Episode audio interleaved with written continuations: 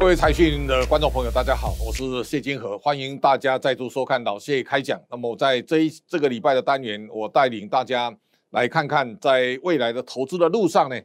这一头牛啊，大家可以看到这个牛有很多的颜色，但是这个牛脸脸上有非常多的风雪。那这个也代表进入到二零二一年之后呢，全世界的投资啊难度会增加很多啊。大家可以看到这一张表当中啊，代表台股在过去这一年的表现。我们大家可以看到，台股在三月的时候呢，它最低跌到八千五百二十三点六三，但是在随后的一年，我们现在大家看到，在去年这个时候三月十九号，八五二三呢跌到八五二三之后呢，国安基金宣布进场，那这个时候呢，股价到一个最低之后呢，开始反转，大家可以稍微想象一下，这个是一年的时间了。我们这个节目大家收看的时候，大概刚好跟去年三月十九号呢相隔整整一年。第一个呢，就是我们这一生当中啊所看到的前所未见的大浪。这个大浪啊，从八五二三一路到一六五七九，我相信这个整个行情的这种涨幅啊，是我们这一生当中啊所仅见。而这个最大的涨幅，我相信也跟台积电的股价有非常密切的关系。大家可以知道，在去年这个三一九的时候呢，台积电跌到两百三十五点五，哦，现在呢涨到六百七十九。过去台积电大概是两三百元的公司啊，现在都在六七百块的这个区间啊，在盘旋。那大大家可以想象得到，台积电去年交出了十九块九毛八的 EPS，这个是台积电历史上最高的一年啊。这个一年现在大家也可以想象得到，股票市场里面有一个百年的重要的名言哈，就是贵上急则缓贱啊，贱下急缓贵哈。大家知道，如果在去年整个市场非常惊慌的时候呢，你不要卖掉哦。股票呢，在八五二三进场，这是一个历史上空前最好的买点。但是到了一万六千点的时候呢，大家要要想，这个已经啊，股价如果按照指数来讲，它已经涨了将近一倍了。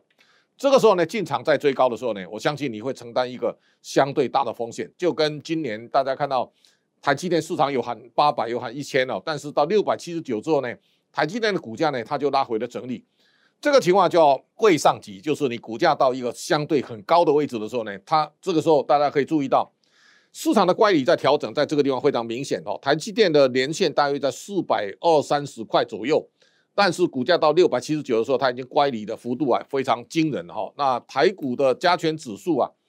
这个指数十年线大概就一万三千点，但是现在跑到一万六的时候呢，同样市场乖离会非常的巨大，乖离一拉大以后呢，它不见得。不会涨，但是它很可能在高档会震荡，慢慢等待这个股价跟年线啊相对的乖离的修正跟调整。所以在今年当中啊，特别跟大家来报告几个重要的投资概念。第一个呢，大家知道在去年一年当中啊，去年一年台股的指数很大的上涨，这当中其实有五档股票贡献了百分之七十五的指数哈。第一名当然台积电哈，第二名。这个联发科，再来是台达电，然后第三、第四名是联电，第五呢是鸿海。现在这些公司啊，大家可以看到，在这一波啊股价修正当中啊，台积电呢从六百七十九，它已经拉回到五百八十四了哈，所以距离股价高档大概一成多。这个联发科最高啊一千零零一十哦，那最低它还跌到八百八十六，大概都跌了一成左右。另外呢，我们看到联电最高来到五五十九块四，但是它这一波啊。现在大概在四十八块左右，台大电呢最高三百二十五啊，现在大概两百八十左右啊，也大概都回档一成。哦，这个时候呢，大家注意到了，这个礼拜三呢，红海已经触及到一百二十五的高价了。换句话说呢，距离前一波高点最近就红海，而且它可能继续创新高。在这种情况之下呢，这五档在过去这一年带领台股来创造指数的五档重要的权值股，那么现在看起来。红海角色相对会吃重，哦，如果用红海的一个角度来看呢，大家知道郭董领军的红海，它的本益比呢大概都在八倍到十倍哈。你知道红海的去年 EPS 大概会到七点五到八左右哈。那红海呢过去大概配四块二的这个股股息，但是股价呢它很少超过一百块。到了现在刘扬伟董事长的时代呢，大家慢慢看了红海的本益比呢，它已经陆续它调升到。十五倍到十六倍左右了，我相信这是红海第一个呢，从本益比的蜕变呢，看到红海未来的改变。而这个本益比的改变呢，如果红海未来能够啊，类似像台大电这样能够反映二十倍或到三十倍的本益比，我相信红海的股价会有很大的发发挥的空间。红海能够发挥空间，第一个呢，它把经营的透明化，让让它的股东啊能够充分的了解。所以在刘扬伟董事长开始对红海的未来愿景能够很清楚的勾勒以后呢，最近我们看到外资啊也开始在调整红海的目标值，有的看一百五，有的看两百，这是红海非常大的一个变化。第三个呢，我们注意到红海过去叫毛利毛三到四，现在呢红海开始它要以百分之十的毛利率为目标。如果 MH 呢能够能够得分，而红海在未来电动巴士或电动汽车。红海的代工能够发挥效益，那我相信红海的未来的前景啊，应该是不可限量哦。大家注意到，在去年一年啊，Tesla 卖的五十万辆的电动车呢，已经不得了了。那如果到二零二五年呢，如果未来的二零二五全球电动车的产量产大概会到三千六百万辆，这个时候我相信红海，它把各国当成生产基地，那全球化的生产。我相信红海会在这当中啊找到重要的角色，所以如果从这些角度来看的话呢，我相信在对台股未来这段时间呢，红海的角色相对会给市场带来一个耳目一新的效果。这是在二零二一年当中啊，大家在选股里面啊非常重要的变化。那第二个点，大家可以回头看看，在整个疫情慢慢得到控制以后呢，最近波音的股价呢开始强烈的上涨，它最惨掉到八十九，现在已经到两百六七十块了哈。那这个时候，大家可以知道，如果以波音来做一个在疫情受害的相对的代表，像美国五大航空公司啊，或是这个全世界重要的邮轮呢，像嘉年华哈，它从七十二块七啊，最惨掉到七点二八，那么现在大概回到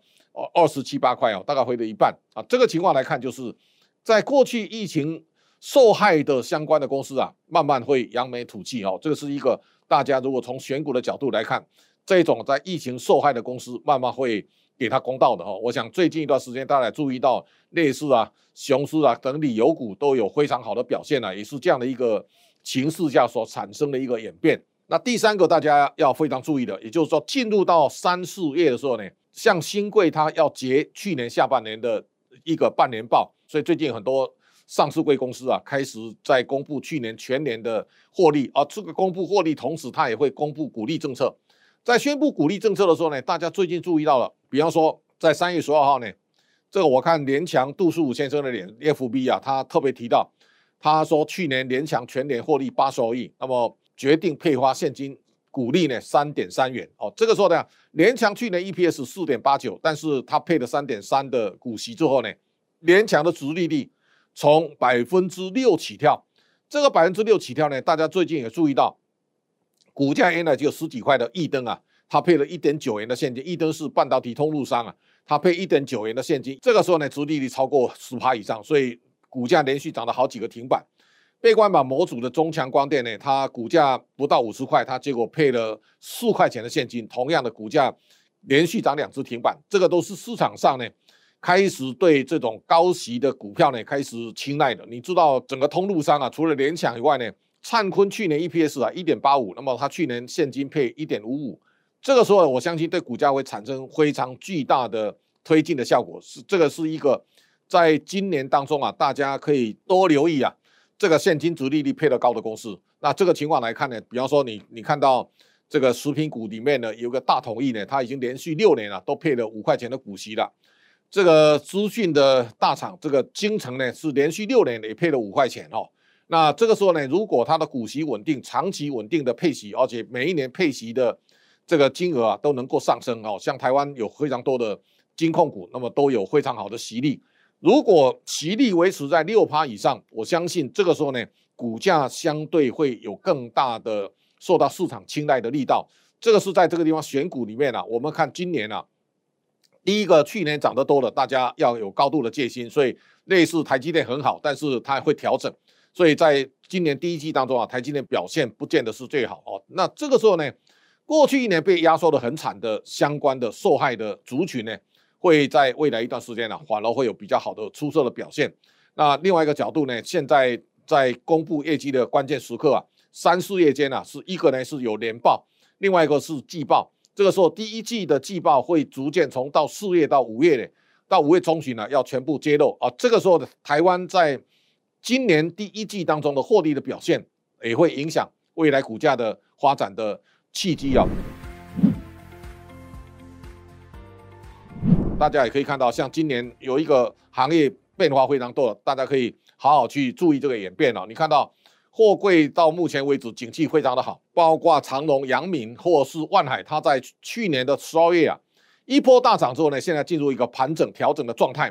股价能不能创新高呢？大家可以看到几个指标，一个大家看到丹麦的马士基啊，它最高涨到五一万五千一百，现在大概在一万四千两百左右盘旋。那它是高高档震荡整理哦。那德国的赫伯罗特呢，现在已经到一百三十五块欧元的历史新高了。我们看到南韩的现代商船呢，它从从两千多块韩元，现在跑到两万两千八百韩元，它已经再创历史新高。现代商船的股价呢，涨了十倍。那这个也是全球货柜航运股当中啊。